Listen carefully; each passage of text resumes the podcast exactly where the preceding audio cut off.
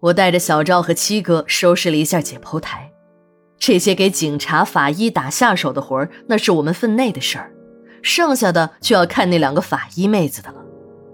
两个法医妹子都戴上了双层的大口罩，一个把提着的皮箱放在了解剖台边，那两个陪着同来的警察早已经站在解剖室的门口抽烟去了。这两个法医妹子围着解剖台转了几圈，一个还打开了那个大蛇皮袋往里头看了一眼，然后就眉头紧锁地站在了一边。两个人大眼瞪小眼，好像是在等待着什么。正在这时，我的手机响了，我怕影响两个法医妹子的工作思路，就赶紧跑到解剖室的外面去接电话。打电话的是小童，小童在电话那边竟然让我帮这两个法医妹子一把。还说这两个人都是新手，没有经验，刚分到单位里，领导有意要考验他们。如果这试用期内不合格，是要被领导赶回家的。我真的很生气，这两个人和我有什么关系啊？我凭什么要帮他们？他们技术不过关，被领导赶回家，那是再正常不过的事儿。我就回了小童一句：“师弟，你真的拿你姐当驴使啊？还以为我是活雷锋吗？”小童一听我生气了，就又神秘的对我说：“哎呀，师姐啊，这个忙你可一定要帮，你不想让你师弟形单影只，一个人得相思病吧？对了，师姐，你看到没有，那个高个子、长得特漂亮那个，那可是我们局里新分来的大美女，叫小玉。我请我们股长吃海鲜，我们股长才把这个活派给他。我早就知道他干不了。”果然，他求到了我。我告诉他，这个好办，你只管去。我给我师姐打电话，小鱼一高兴啊，竟然答应周末和我一起去看电影。我真的是有点哭笑不得，这个小子也真的是够可以的。为了泡妞，来了个曲线英雄救美，直接就把我这个当师姐的给卖了。不过嘛，这忙啊还是得帮的，毕竟。小童和我也是同一师门的弟子。另外，我对这个机灵的小师弟的印象还是不错的。那两个站在门口抽烟的警察看着我一阵坏笑。我们就知道，那小子在小玉身上下功夫，看来这好好一颗白菜要被猪拱了。另一个警察说：“哎，哥们儿，可别这么说啊。”这鲜花插在牛粪上，对鲜花来说也是好事啊！没听说过吗？庄稼一枝花，全靠粪当家嘛。你把人家小童说成猪，明显就是吃不到葡萄，还在那泛酸水嘛。哎，这都已经是众人皆知的事儿了，小童还以为自己做的天衣无缝呢。看来“当局者迷”这句话是一点儿都没错。我没时间听两个警察在这胡扯了，还得抓紧时间给小童擦这个屁股呢。等我再次走进了解剖室，发现那两个妹子正在看手机。从他们俩看我的表情，就像等来了救星一样，我就能猜出来，这两个法医妹子是在看小童给他们发的短信。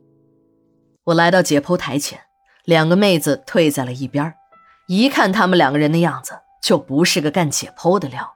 拿手术刀的动作都有点技术变形了，真不知道这两个妹子在学校上没上过解剖课。后来我听小玉说，他们医学院都是几十个人一具遗体，一个轮回下来，这遗体早就已经稀巴烂了，根本没有什么实习机会。再加上呢，他天生就胆子小，没有机会也不去争取，就只有天天抱着课本啃了。老师对遗体荒的事儿那是心知肚明。学校现在已经被推向了市场，光知道多招生，但师源却越来越少。学校搞不到师源，学生没有足够的实习用的遗体，这医学离开了解剖实践的后果，那可想而知。小玉就读的还是外省一所有名的医科大学，重点的医科大学尚且如此，那些小一点的医学院，那尸荒有多严重，就更是可想而知了。我打开了那个大蛇皮袋一股尸体的腐臭味道立刻充满了整个解剖室。戴着口罩的小赵也已经忍受不住了，捂着嘴跑出了解剖室，蹲在门口是一阵狂呕。蛇皮袋的里面是一堆用小塑料袋装着的零散尸块，已经高度腐烂。根据腐烂程度可以看得出来，这至少应该死亡有半个月以上了。我把这些零散的尸块摆在了尸床上，整整的两张尸床都摆满了。从这些人体组织的切块来看，应该是两个人的，一男一女，男的年龄大一些，女的很年轻。我仔细地检查了一下各个尸块的切口，这些切口都很凌乱。换句话来说，这些尸体是被暴力肢解的。这个分尸的人呢，没有一点的医学常识，甚至于连屠宰工都没有干过，就是用斧头和菜刀之类的工具把两个人肢解的。这两个人的头呢，形状基本上保持完整，但面部已经被割得稀烂，皮和脸上的肉都不见了。眼睛也都被挖了出去，这是我到殡仪馆上班以来，也是混迹于解剖室以来看到的最血腥的场面。要不是当着这么多人的面我也会跑到一边呕吐的。我真的不知道该怎么形容这个凶手的残忍，能用蛮力把两个人肢解成相对均等的碎块，就是那些外行把一头猪分解开也不是什么容易的事儿，更何况这是两个大活人呢。看来，这人要是变了态呀，真的什么事儿都能做出来。那些碎块是两个人上半身的残片，听警察说，下半身还没有找到。这些尸块是在三面坡被发现的。一个老乡再到自己家的玉米地里看家里快成熟的玉米时，在玉米地里意外地发现了一个蛇皮袋。老乡还以为是别人掉的东西，就打开来看。